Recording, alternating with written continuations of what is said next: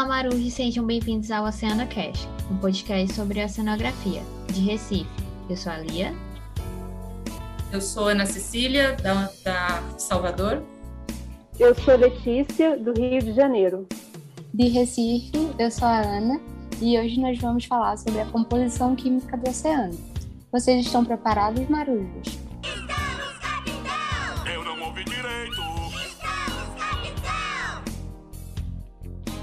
No episódio de hoje vamos falar um pouco sobre a composição química do oceano. Vamos responder a pergunta: por que a água do mar é salgada? Quais os sais, gases e metais dissolvidos na água do mar? Falamos também sobre a matéria orgânica, a interação oceano-atmosfera e como se dá a relação dessa interação com as mudanças climáticas, bem como a importância do estudo desse tema. Então, gente, para começar o nosso episódio, eu queria pedir para que vocês se apresentassem, para vocês falassem quem são vocês na oceanografia.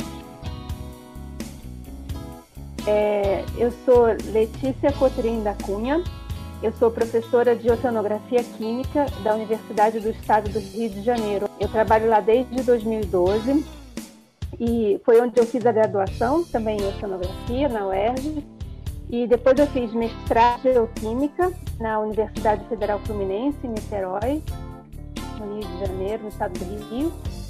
E fiz, fiz mestrado é, em Odia, na França, na Universidade de Perpignan. E depois do mestrado eu fiquei, eu trabalhei ainda 12 anos como, como pós-doc é, na França, na Universidade de Perpignan mesmo, e na Alemanha em três cidades.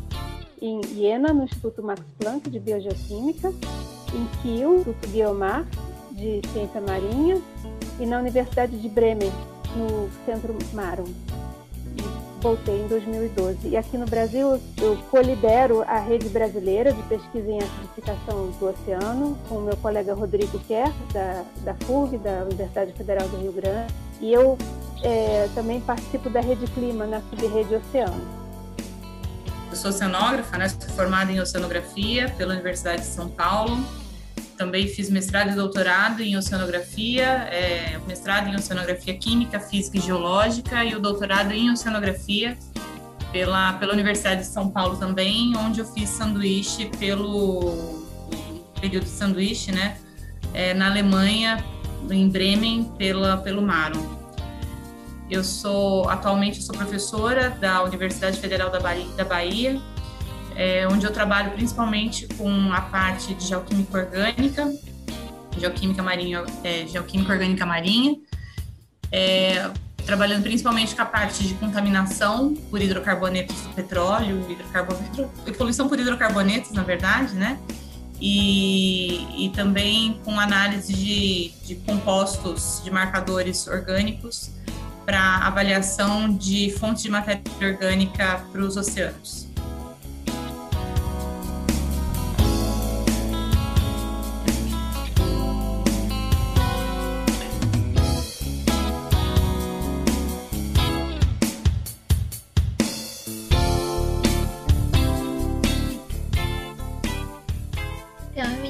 A gente começar um pouco essa contextualização da composição química do oceano, eu queria fazer uma pergunta bem curiosa, que eu acho que vocês já ouviram várias vezes, que é por que, que a água do mar é salgada?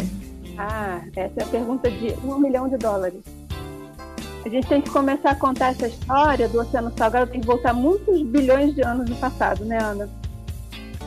Eu, eu, eu costumava responder para. Quando eu fazia faculdade, na brincadeira, eu respondia, tinha um, um um vizinho lá perto de casa, onde eu morava com os meus pais, que era pequenininho, que perguntou uma vez para mim o que, que era. Eu respondi para ele que era um helicóptero que jogava sal nos oceanos. e ele levou para a vida dele. Hoje eu aprendi que a gente não dá resposta errada para a criança, a gente dá a resposta certa, porque a criança leva a brincadeira para frente. Na faculdade tinha um professor que falava que era por causa do bacalhau, que por isso que o oceano é salgado. Quando a gente, a gente aprende na escola, a gente aprende que os oceanos eles são, salgados principalmente por causa do, do rio, né? O rio leva o sal para os oceanos. Na verdade, os rios são uma importante fonte de, de, de íons, né, para os oceanos, mas é, não, não é, eles não são os principais, as principais fontes dos sais para os oceanos. A gente tem as fontes hidrotermais também, que são importantes é, fontes, né? São importantes fontes de sal. Então, é, uma parte do, do sal dos oceanos, uma, uma importante fonte de sal seriam os rios, né? Que introduz uma, uma boa parte dos íons que tem nos oceanos, e as, a outra importante fonte, o, o que vem através das fontes hidrotermais. Né? Então, você tem outra importante fonte de sais que vem para lá, vem para os oceanos. É, e aí não vou pegar o gancho né, no que você falou, né? Então a gente tem é, e os rios, se a gente for pensar antes de chegar no mar, né? É, em cima do continente a gente tem chuva, tem, tem erosão por causa do vento e a própria água, aquela história de água mole em pedra dura, né? Então os rios trazem um monte de é, desses íons que são é, é, que são como se fosse eles têm carga positiva ou negativa, então é porque quando a, a, o sal, por exemplo, de cozinha que a gente sabe que tem no mar, quando a gente põe ele na água, gente, ele não fica em grãos, justamente ele dissolve e é cloreto de sódio, que a gente chama, então fica o cloreto de um lado e o sódio do outro. E é uma coisa na água do rio. Fica, fica todo mundo solto, mais ou menos perto do outro, assim, mas eles estão, o que a gente chama nesse estado dissolvidos tem sódio, tem cloro, mais um monte de coisa. E aí, é, quando esses é, os rios é a mesma coisa, essas fontes hidrotermais, no, né, do, fundo, no fundo do oceano também tem um monte de coisas dissolvidas né, é, nessa, nessa, nessa, nessa, nessa entrada. Mas aí, se a gente for pensar, o planeta já existe há uns 4,6, 4,5 bilhões de anos, né? E nesse tempo todo, né, se a gente for pensar, uma coisa que é importante também, é, lógico que a configuração dos continentes já mudou, já juntou, já separou, Pangeia e etc. E aqui a gente tem o que a gente tem hoje, já algumas centenas de milhões de anos. É, o que que, o que que acontece? Não vai entupir de sal uma hora, ou, ou de 4 bilhões de anos né, de tempo, e aí o que a gente tem que lembrar é que isso não é estacionário, né? O oceano não é um depósito de água e mesmo assim, que, se fosse, vamos dizer que fosse água de água pura para encher o oceano, acho que levava uns 40 mil anos, né? Mais ou menos isso, Ana, para os rios encherem o oceano que a gente tem hoje em dia de água. E aí, é, então eu falei assim, bom, você leva só 40 mil anos e o, e o planeta tem 4 bilhões, 4,5 para por que, que não entupiu de sal, por que, que não transbordou o oceano de água, né? Isso, isso tudo. Porque a gente tem que lembrar que a água cheira, a água evapora, né? Então a gente tem um, um balanço aí de, de, água que evapora, que volta para a atmosfera, chove no continente, o rio traz todo mundo de volta. E a gente não entupiu o oceano, a gente, os rios, né? E as fontes hidrotermais, elas não entupiram o oceano ainda de sal, porque tem um balanço aí que entra uma matéria com o nome chave, que é o que a gente chama de geoquímica, que estuda essas reações todas. Então a ideia é que é, o oceano é salgado e, e, ele se mantém porque tem vários processos químicos mais complicados, menos complicados, que mantêm o oceano salgado. Alguns processos são super rápidos, outros levam milhões de anos. E a matéria que estuda justamente como é que isso se mantém é, é a geoquímica.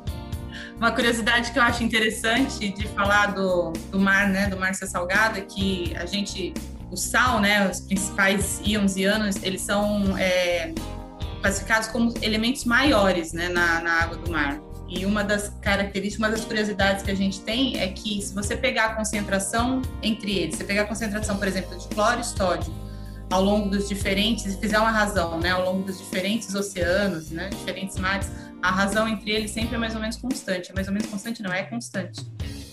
Eu tenho duas perguntas para fazer depois que vocês falaram e eu vou tentar assim juntar elas para ver se faz sentido.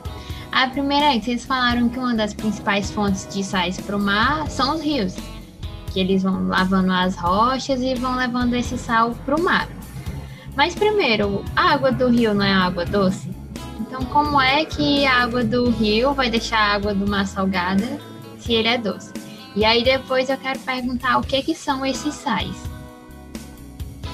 falar que a água do rio é doce é uma maneira de falar, né? Na verdade, você tem alguns sais dissolvidos na água do rio, que são esses sais que são carregados para carregados para pro, os oceanos.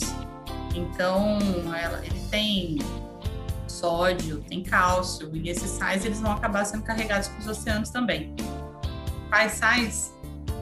Então, sódio, cálcio, magnésio, né?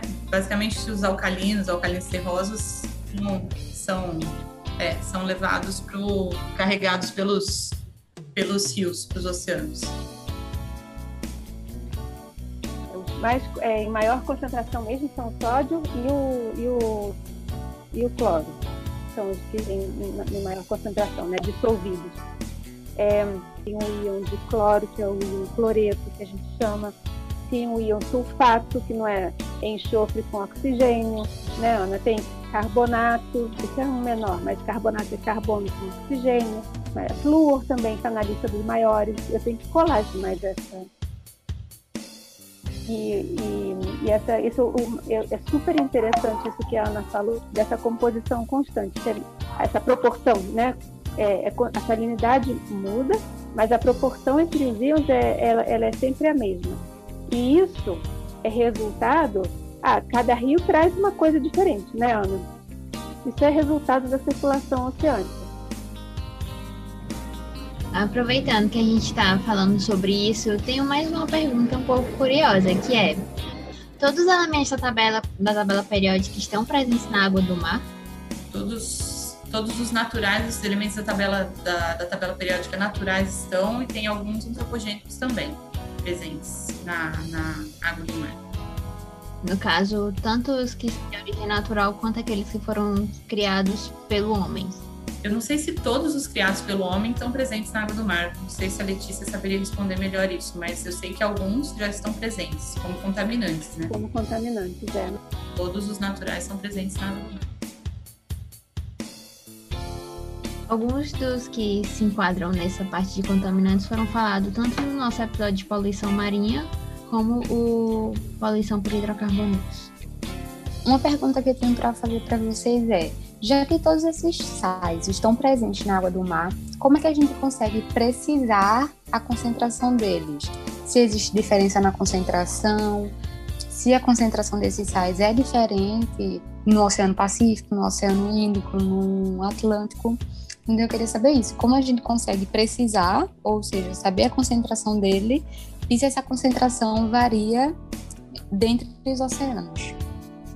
Os elementos é, os, é, maiores, é, lista, cloro, sódio, é, sulfato, o, o magnésio, etc., os elementos que a gente considera maiores, eles estão sempre em proporções, é, em proporções constantes.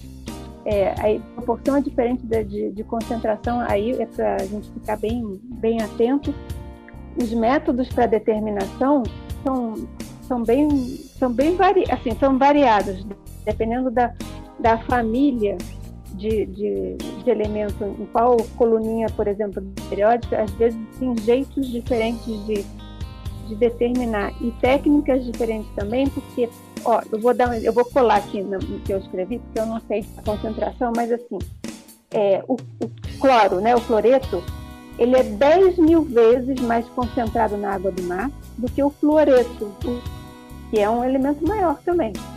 Então, olha, eu não posso usar a mesma, a mesma técnica para detectar uma coisa que é 10 mil vezes mais concentrada.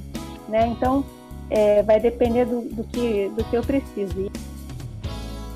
Então, mas uma das formas de você determinar a salinidade é você fazer a análise de como você tem essa, essa proporcionalidade entre os elementos, né, você consegue, se você determina a concentração de um dos elementos, como o cloro, que a gente analisa através da clorinidade, né, você consegue, através de cálculos, chegar na, na salinidade de um, de um ambiente, né, de, um, de uma água.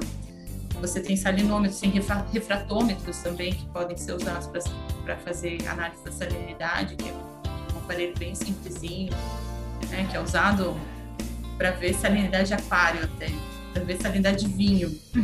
Você pode usar também para ver salinidade da água do mar.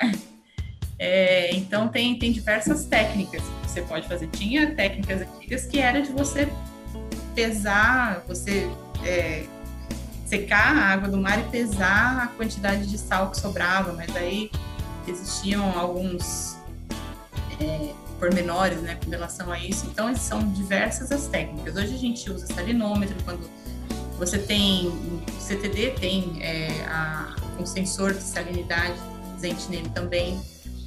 Você tem a análise através da clorinidade, você pode fazer por titulometria, por exemplo. Então, tem várias, várias técnicas que podem ser usadas para análise de salinidade. Por exemplo, em determinados aparelhos, é, como o, o, o, CTD, né, que é uma coisa que a gente usa muito em oceanografia, que é, é a de temperatura e depth de, de, é, de profundidade, né, da pressão. E aí o sensor do CTD, o CTD de hoje em dia, bacana, ele já sai lá a salinidade, dá um monte de coisa pra gente, mas na verdade ele mede mesmo é a condutividade da água. E aí, o que, que acontece? A gente está falando de condutividade, a gente falou desses, falou de novo, vou repetir. Cloreto, é, o sódio, sulfato, todo mundo está dissolvido na água, eles têm carga, né? Então eles conduzem eletricidade. E aí o, o que se faz é, é, aí tem a química avançou foi ao longo tempo. A primeira coisa era fazer secar, pegava um tanto de água de volume conhecido, secava, evaporava, pesava o sal. É, depois começou a fazer coisa de titulação, porque aí tinha uma relação entre o cloro que você titulava, que virava uma outra coisa, é, e a quantidade de sal total na água. Esse era, esse era outro jeito. Daí, assim, a, a termodinâmica avançou, é, os métodos é, avançaram também, e aí descobriram que tinha uma relação que é complicadérrima, né, da condutividade da água, é, que é função da temperatura, e isso era é, é, tem, uma, tem uma relação com, com a salinidade. Então, o CD, ele mede a condutividade e ele, o programa dele já tem lá dentro de uma rotina que, que já calcula e já dá para a gente o valor, é, o valor da salinidade. O fraçômetro é ótico e a gente pode determinar hum, a salinidade até com três casas decimais de, de precisão. Três ou, três ou quatro, uns aparelhos grandes, que tem essa, esse sensor de condutividade ultra preciso. Então, é geralmente com esses aparelhos que a gente até corrige os dados que o CTD, é, é, que o CTD mediu, que chamam de é, salinômetro. Então, é, um, é uma, fica uma casinha, assim, um aparelho é grande, assim, parece uma, deixa eu ver, parece um tipo, dois fornos de micro-ondas, assim, normais, um em cima do outro, mais ou menos de tamanho. E e aí a gente tem uma medida muito precisa da salinidade, quando a gente precisa, né? É, a, escolha, a escolha do método vai depender muito do que você precisa, né? Se você precisa que a salinidade, você quer saber se a salinidade é 35 ou 36, um, um refratômetro te dá essa resposta. Você precisa saber se é 35,748, 35,749, aí é outro, outro equipamento que você vai usar. Então vai depender muito, muito do que você precisa, mas existem diversas técnicas, né? Algumas mais, mais simples, com respostas mais rápidas, e outras só que precisões menores, né? E outras mais, é, mais complexas, mas com um, um resultado um pouco mais preciso. Depende muito do que você, você precisa. Então, só para recapitular, assim, vocês falaram que é, para calcular a salinidade depende muito da precisão que você está tá querendo, né? O quão preciso você quer essa informação. Vai desde um salinômetro, que, como a Letícia falou, é um instrumento óptico, ele vai é, utilizar uma propriedade física, que é a refração da luz, para ver a salinidade. E aí o resultado dele é uma coisa mais, mais geral, não é tão específico quanto, por exemplo, um CTD, que já é um equipamento que vai medir essa condutividade da água do mar e já vai dar o, o resultado todo tratado. Aí eu só tenho mais uma pergunta em relação a isso, que é, salinidade tem unidade? Se sim, qual?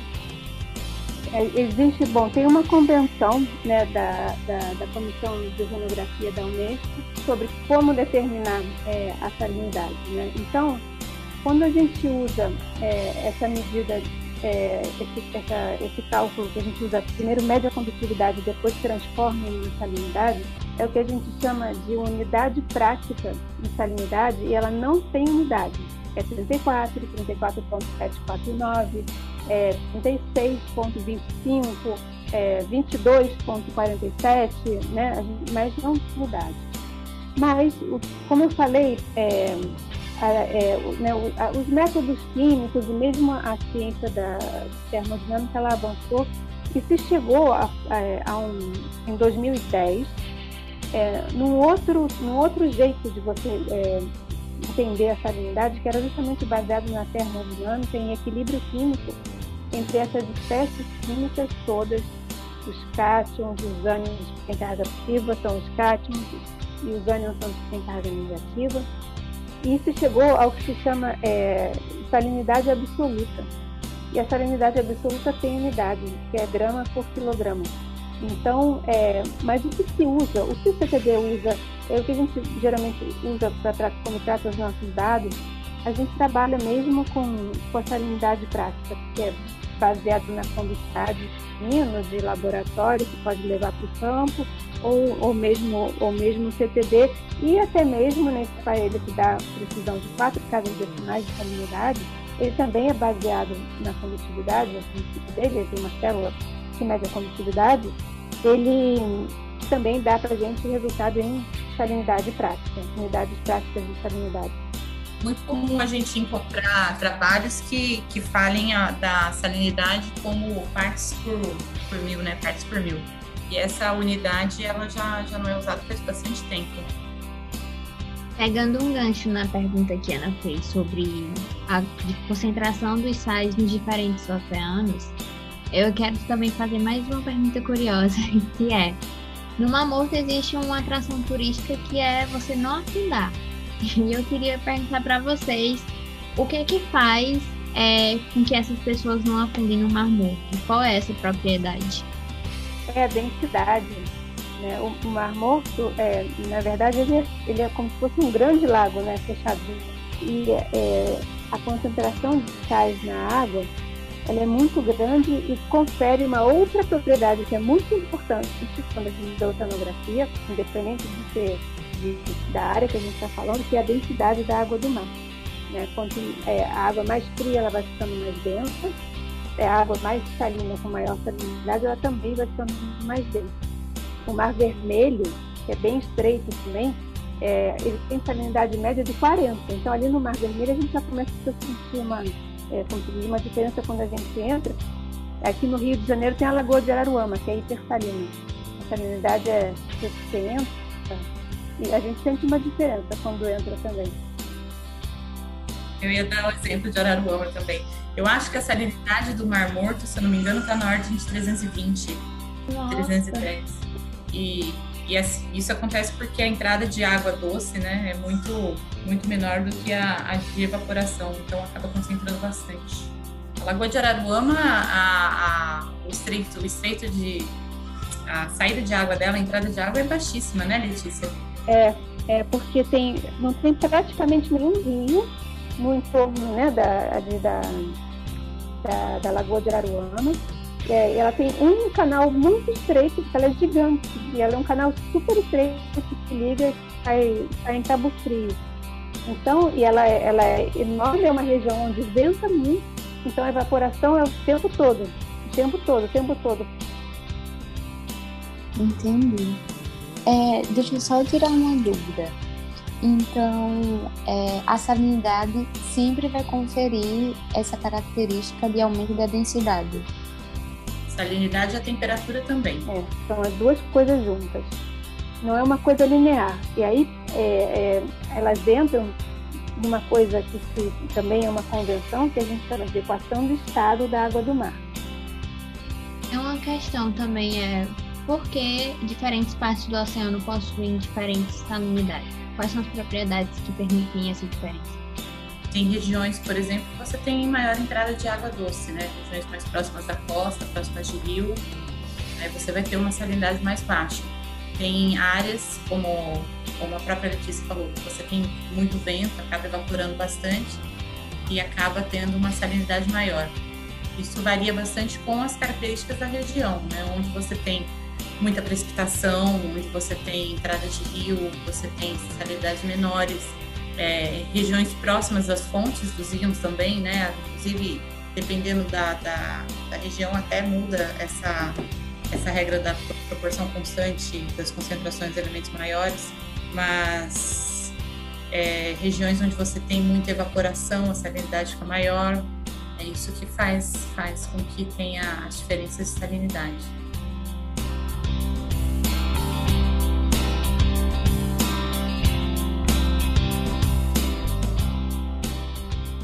Então, saindo um pouquinho desse assunto dos sais, é, existem gases dissolvidos na água do mar? E se existem, quais são eles? E se algum deles é, apresenta toxicidade? Existem todos os gases que estão presentes na atmosfera, basicamente estão encontram-se também dissolvidos na água do mar. Então você tem o exemplo do oxigênio, CO2, nitrogênio, metano, né? Então, sim, existem gases dissolvidos na água do mar. Uma coisa que a gente tem que lembrar, é, eu sempre gosto de falar, a gente tem que lembrar o tempo todo isso. É porque a gente é muito pequeno, o continente é muito grande, mas o oceano é muito maior. Então, 71% do planeta, a superfície é água, certo? Então, esses 71% da superfície do planeta, que é coisa pra caramba, estão em contato o tempo todo com a atmosfera, né, Ana Cecília? E quando a gente, quando a gente estuda lá na, no, no, ensino médio, é, que estuda é, físico-química e estuda é, gases etc., a tendência na superfície do oceano é estar justamente em equilíbrio, porque os gases passam o tempo todo da atmosfera é, para a fase dissolvida na água do mar. Então a gente tem é, tudo que a gente tiver na atmosfera de gases, na, pelo menos na superfície do oceano, a gente vai ter em proporção também semelhante à que tem na atmosfera. Então, é, a Ana Cecília já fez a lista de gases nobres, todos que a gente vê, aquela última cantinho lá da tabela periódica, tem todos dissolvidos na água do mar também. Então, é só para a gente, eu gosto sempre de botar esse tamanho todo né, do oceano, para a gente lembrar que por isso que é, a gente consegue, a gente tem, é, tem os gases dissolvidos na água. E a quantidade de gás dissolvido também vai ser função da temperatura da água e da salinidade da água. Porque uma água mais quente, mais salgada, a gente vai encontrar menos gases dissolvidos. É, e ao contrário de uma água mais fria, é, menos salina, a solubilidade dos gases aumenta quando a água está mais fria e quando a água está menos salina especialmente quando a água está mais fria, a temperatura tem um, uma influência muito grande na solubilidade é, dos gases na água do mar. Se você tiver é, alguma fonte de algum gás tóxico, a tendência é das fases líquidas, oceano, e gasosa, atmosfera, elas entrarem em, em equilíbrio. Então você vai acabar tendo esse gás tóxico. Mas a atmosfera é, vamos dizer, uma atmosfera limpa que a gente respire, é, normalmente, ela não é tóxica, senão a gente não estava aqui agora, né? Respirando. E a gente precisa do oxigênio, que é só 20% da atmosfera. Imagina se nitrogênio se ninguém estava aqui hoje em dia. A gente não estava gravando podcast. Mas é, gases tóxicos naturais, não. Mas tem os gases é, poluentes da atmosfera, né, Ana? É, e assim, toxicidade é uma coisa muito relativa, né? Precisa da concentração, depende muito da concentração e para quem. Então, você tem, por exemplo, metano, ele está presente na água do mar. Em concentrações altas, ele, ele é tóxico. É, você tem gases é, tóxicos presentes em fontes hidrotermais, tóxicos para gente, mas para os organismos que estão próximos dessas fontes hidrotermais não, não é tóxico. Então, a toxicidade é algo um pouco relativo, né? Tóxico para quem? em, que, em quais concentrações. E sabendo que existem esses gases sobre na água do mar, que estão em constante troca com a atmosfera, e sabendo um pouco de quem são eles, como vocês acabaram de falar, eu queria perguntar qual a importância desses gases? Eles têm essa interação com a atmosfera, está relacionada com alguma mudança climática? A, a interação com a atmosfera, ela acontece o tempo todo, a gente querendo ou não porque a gente não tem controle é, sobre isso. Né?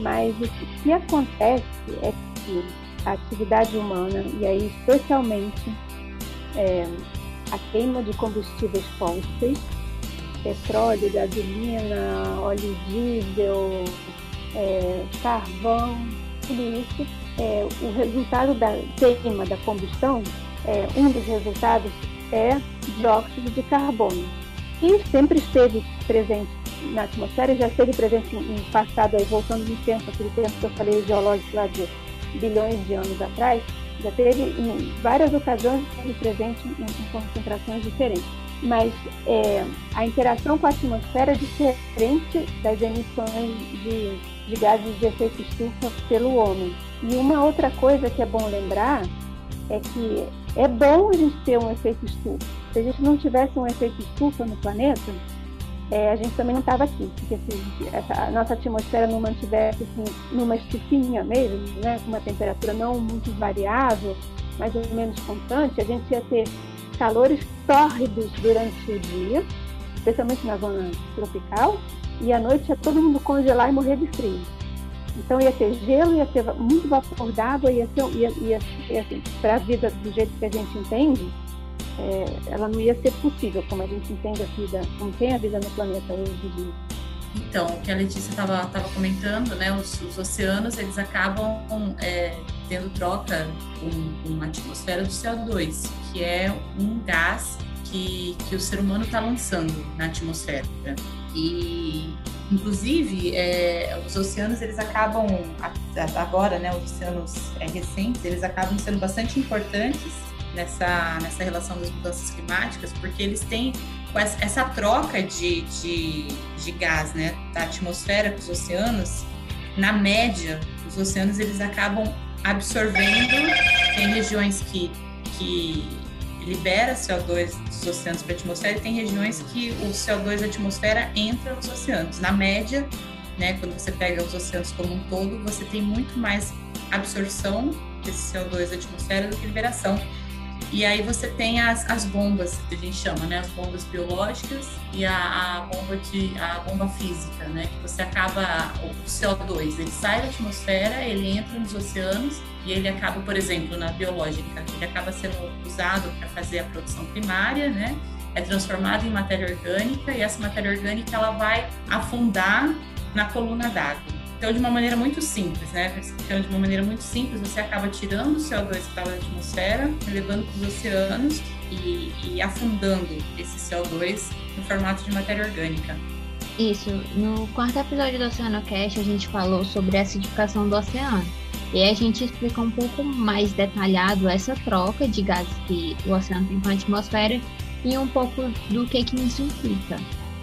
Então, assim, você tem, você tem a importância da presença dos gases, né, dos oceanos, né, a presença do CO2 nos oceanos, porque muita gente vê, inclusive, os oceanos como um mitigador de lançamento, né, do CO2 na atmosfera.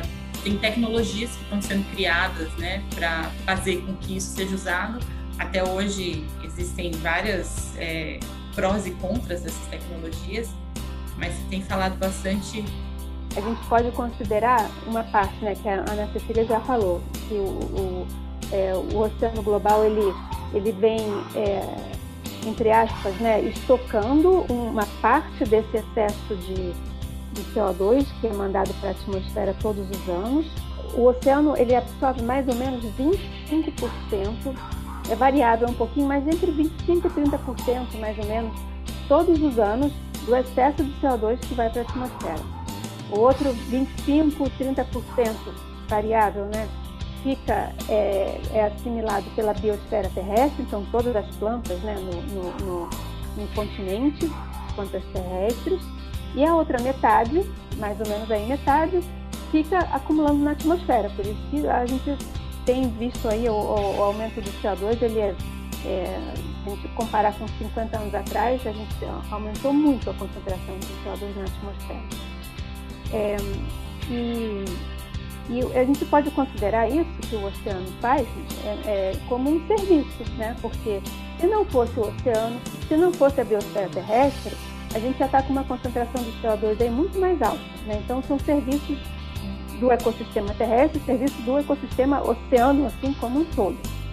E aí, como a Ana explicou, as várias formas, tem uma parte que é biológica, tem uma outra parte que é, a gente chama de é, físico-química, porque é, quem manda nisso é aquele balancinho que a gente falou de água mais fria, água menos salina, então lugares de água muito fria no oceano é, dissolvem mais gás do que perto do Equador, por exemplo. Então tem é, é, é a, é a físico-química que, que, que tem esse papel. E a outra coisa super importante, assim, não é de oceanografia química e nem tem a ver com a composição dos oceanos, mas que é outro serviço muito importante, é o oceano em contato o tempo todo com a atmosfera, o oceano absorve meio excesso de calor, porque esse, esses gases na atmosfera eles ficam ficassem reverberando a energia que, que, o, que o planeta manda de volta, recebe a radiação solar, manda de volta essa energia em parte na forma de calor, né? E esse calor que fica zanzando, que faz o efeito de estufa, o excesso de calor é absorvido pelos oceanos também. Então, são, são dois serviços super importantes de regulação do clima, né? Esse acúmulo de CO2 no oceano e o acúmulo do calor também. Por isso que o oceano também está ficando mais quente acima das pontas. Não, não é para ter ideia de que então os oceanos estão resolvendo o problema, né? Eles ajudam a não piorar o problema mas com, com as mudanças climáticas, a gente tem o caso de acidificação dos oceanos, ainda está tendo sim aumento de, de concentração de gás de estufa na, na atmosfera, né, do CO2, do metano. Então, se não tivesse os oceanos, o problema estaria bem pior, é isso. Exato. Então, e uma coisa que a gente tem que lembrar, se a gente for pensar de um jeito de mercado, é um serviço, certo? E o preço que a gente paga é, a Ana já falou, a certificação, vocês fizeram um podcast todo sobre isso. No caso do calor, uma parte desse preço né, vem da, do aumento do nível do mar e mudanças nos padrões de circulação porque da grande circulação de revolvimento né, nos oceanos, isso, isso afeta também. E se afetar o padrão de circulação global, afeta a distribuição de calor, que vai afetar o clima, que vai, e aí é o, é o efeito bola de neve, aí uma coisa alimenta a outra. É um serviço com preço. Podemos pagar esse preço? Não, podemos pagar esse preço. É, eu acho que essa é a principal parte.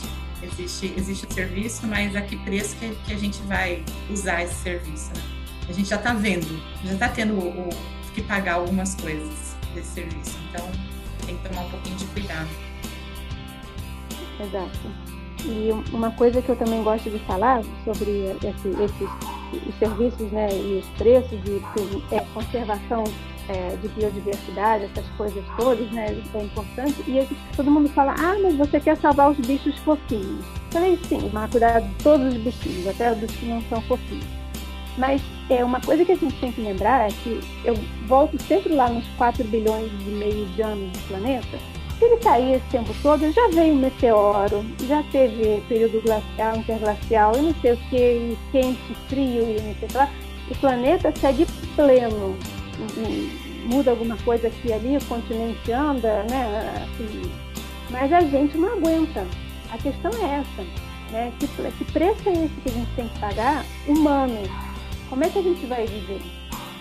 Né? Então, é, a, a, a, mudança climática é muito sobre a humanidade também.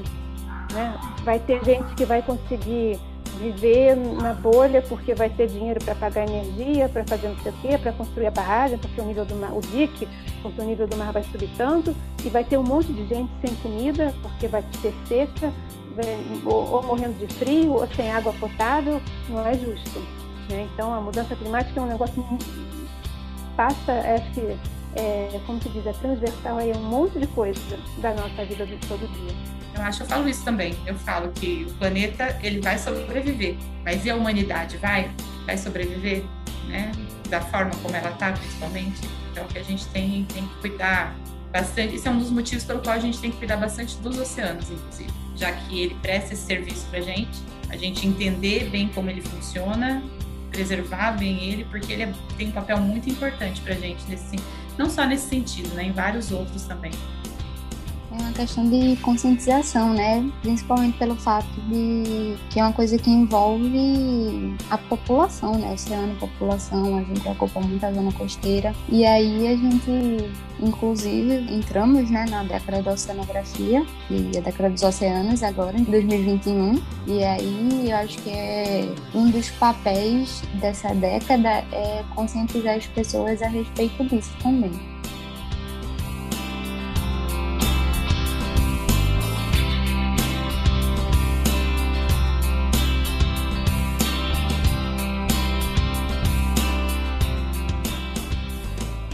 Então a gente entendeu que existem vários é, sais, gases dissolvidos na água e a gente também sabe que existem vários é, organismos microscópicos vivendo no mar e que eles se alimentam de nutrientes que estão presentes no mar, tanto nutrientes como sais. E aí eu acho importante a gente falar para os nossos ouvintes quais são esses nutrientes e de onde esses nutrientes vêm. Vocês poderiam esclarecer isso para a gente?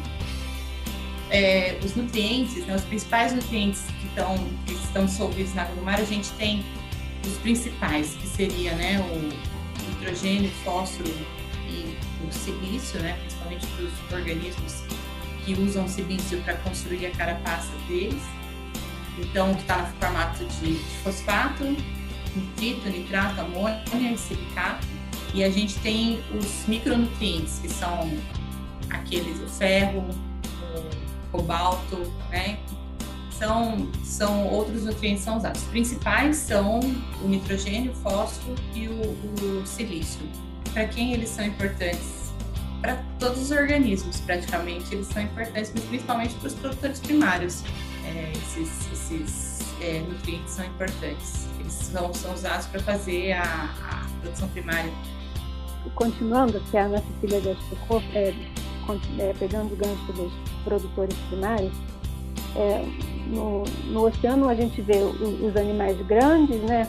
Baleia, tubarão, raia, polvo, mas a gente tem é, um, tem um, como se fosse um, um, mundo invisível, que é o que a gente chama de plâncton. E dentro do plâncton a gente tem, tem animais e a gente tem organismos que fazem fotossíntese, que nem uma planta terrestre. É o mesmo princípio de, de é, é, é, a mesma reação luz, carbono, oxigênio, forma biomassa, que é o, a de células né, do, desse, desses organismos. Esses nutrientes que a, que a Ana Cecília falou, eles são a, a base.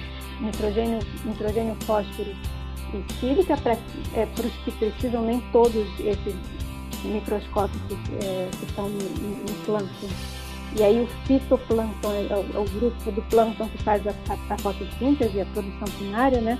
Nem todos precisam de, de silício, é, mas a gente considera também uma parte também é de aporte fluvial, né? Vem dos continentes entra pelos rios.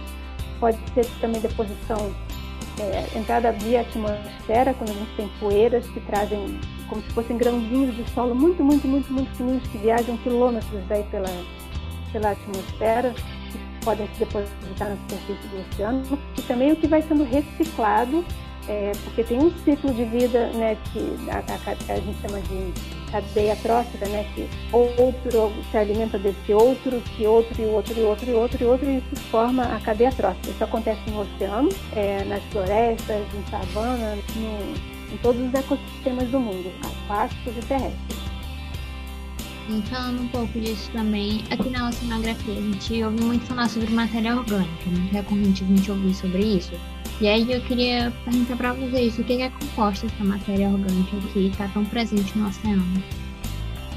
Bom, a matéria orgânica presente nos oceanos, ela, ela é composta basicamente todos os grupos funcionais você encontra. Você tem acetonas, você tem é, amidas, aminas, é, hidrocarbonetos, você tem, tem diversos é, é, todos os grupos funcionais são presentes né, na matéria orgânica presente nos oceanos. Você tem elas presentes na forma de proteína, na forma de lipídios, de carboidratos, você encontra ela dissolvida, você pode encontrar ela particulada, sedimentada. Então, a matéria orgânica, presente nos oceanos é bastante complexa. Você tem aquela matéria orgânica que é produzida naturalmente, né? Você tem aquela matéria orgânica que é produzida naturalmente nos oceanos, aquela que é produzida naturalmente é, no continente, chega nos oceanos por deposição atmosférica, por deposição de rios. Você tem aquela matéria orgânica que é produzida pelo ser humano, né, é através dos, dos contaminantes. Então, é, é, bastante a matéria orgânica presente nos oceanos é bastante complexa e é composta por basicamente todos os grupos funcionais. Existem alguns compostos que são produzidos, né, nos oceanos ou até no continente que chega nos oceanos que por exemplo, se você tem uma mudança na salinidade, muda a proporção dos compostos que são, são produzidos. Se você tem uma mudança de temperatura, muda a proporção entre eles. Então, que a matéria orgânica, já que a gente estava falando de mudanças climáticas, né? Que aquela matéria orgânica que é produzida né, nos oceanos ou no continente, que chega nos oceanos, que não degrada com muita facilidade, então ela chega nos oceanos e é depositada, ela pode ser usada, inclusive, para contar um pouquinho da história do, dos oceanos no passado. Então, você consegue usar alguns compostos orgânicos, né, que a gente estava falando, dos, quais são os, os, compostos orgânicos presentes nos oceanos. A gente pode usar algum desses, alguns desses compostos que são produzidos, né, para falar, por exemplo, como que era a temperatura no passado, é, qual se tinha muita precipitação, se não tinha muita precipitação, muita chuva, né? se a salinidade de um ambiente mudou ou não. E aí a gente usa, por exemplo, a gente pode usar as alquenonas, que é um grupo funcional, né? um, um, um tipo de matéria orgânica produzido para falar de temperatura. A gente pode usar o isótopo da alquenona para falar de salinidade. Então, tem muita gente que me pergunta como que a gente consegue é, falar do passado dos oceanos, né? E existem várias formas, não é só através da matéria orgânica, mas uma dessas formas é analisando a matéria orgânica nos oceanos.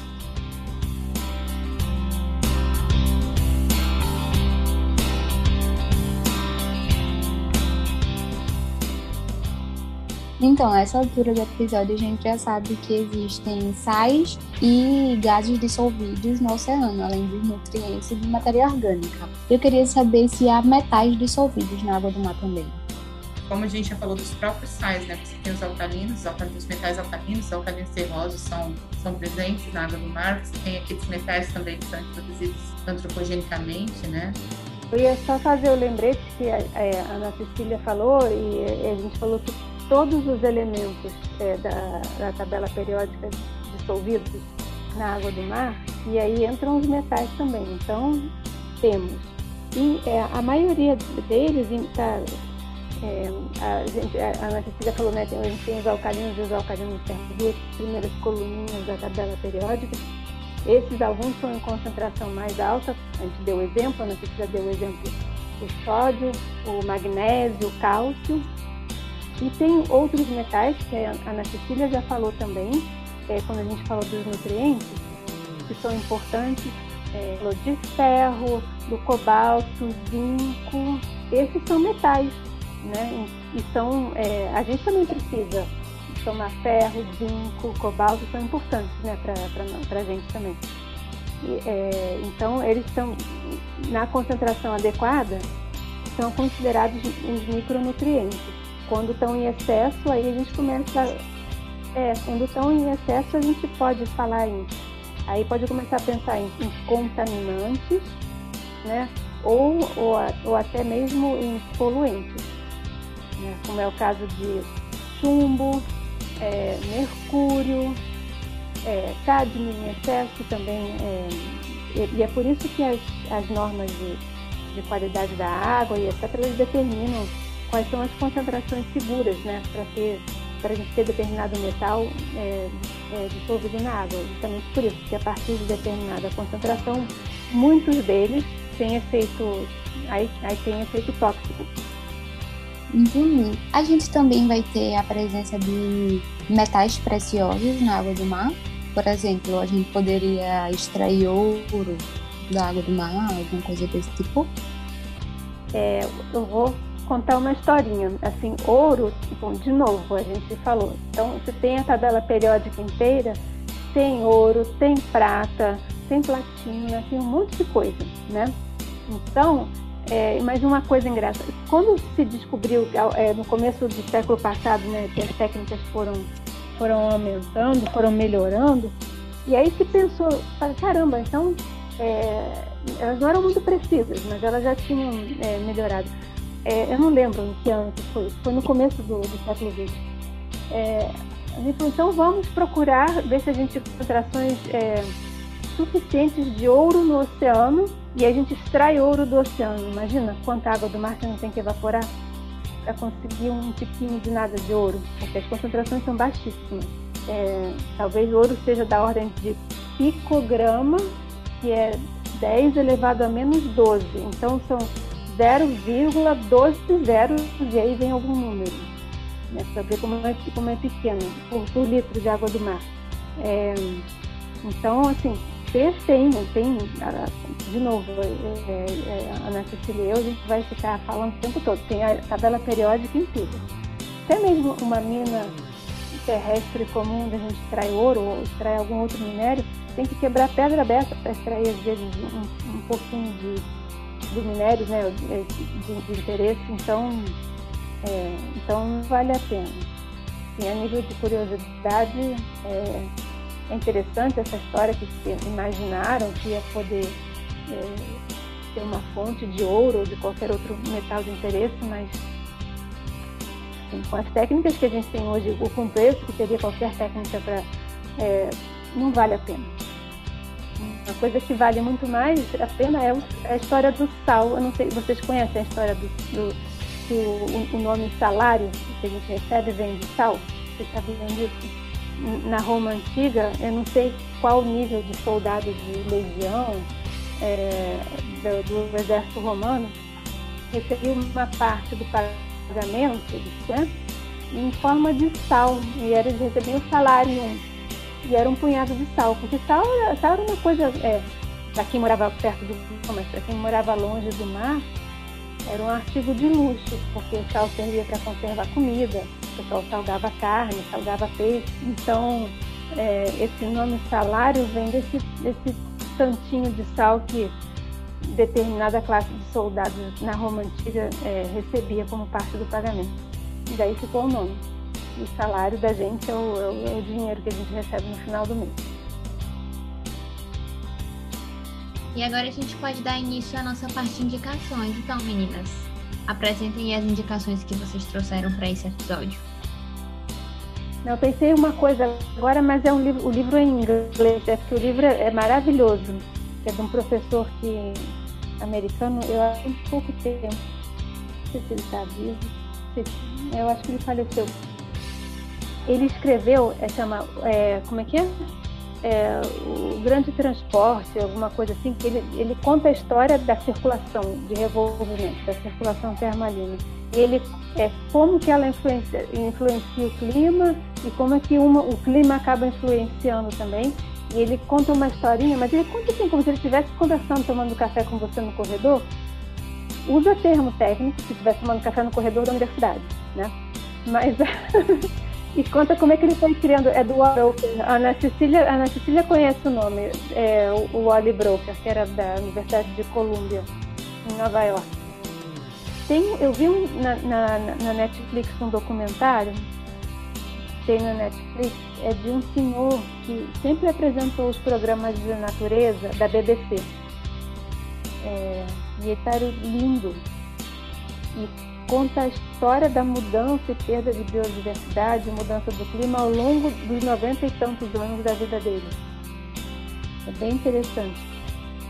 E as imagens, daquelas imagens maravilhosas da BBC, e ele tem um jeito de falar muito cativante. Um, um documentário que eu, que eu aconselho ver, que acabou de ser lançado, né? É, a respeito da Antártica. Foi o Instituto Oceanográfico da USP fez um documentário sobre a Antártica, chama Antártica, o continente dos extremos. E tá no YouTube esse documentário, tá muito legal. Eu assisti faz pouco tempo e eu aconselho bastante as pessoas assistirem esse esse documentário. Não tem, é, assim, tá ligado ao tema porque a gente estuda oceanografia química na Antártica também, mas é mais geralzão, né? E, é algo que eu, que eu aconselho bastante. tá bem legal. No Instagram tem um, uma página que se chama Gelo na Bagagem, que também é bastante interessante.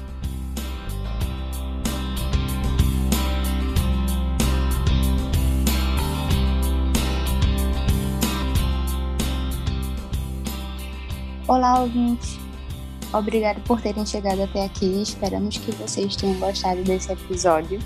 Não se esqueçam de compartilhar com seus amigos.